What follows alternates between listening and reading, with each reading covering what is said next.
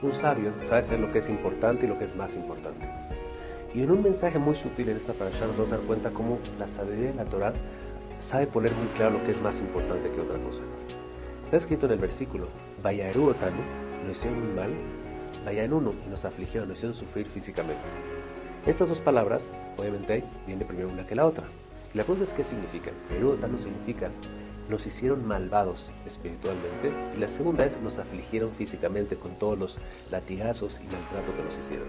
Muchas veces nos damos cuenta que la esclavitud egipcia fue extremadamente dolorosísima físicamente, pero se nos olvida que hubo también un impacto en la moral y la persona.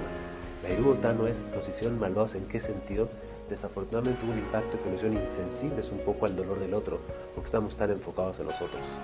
Y ese es mucho más grave que el príncipe. Tengan las prioridades claras. Una cosa es temporal y una cosa es eterna. Acuérdense invertir en las cosas que hacen un impacto más profundo, que es lo eterno y lo espiritual.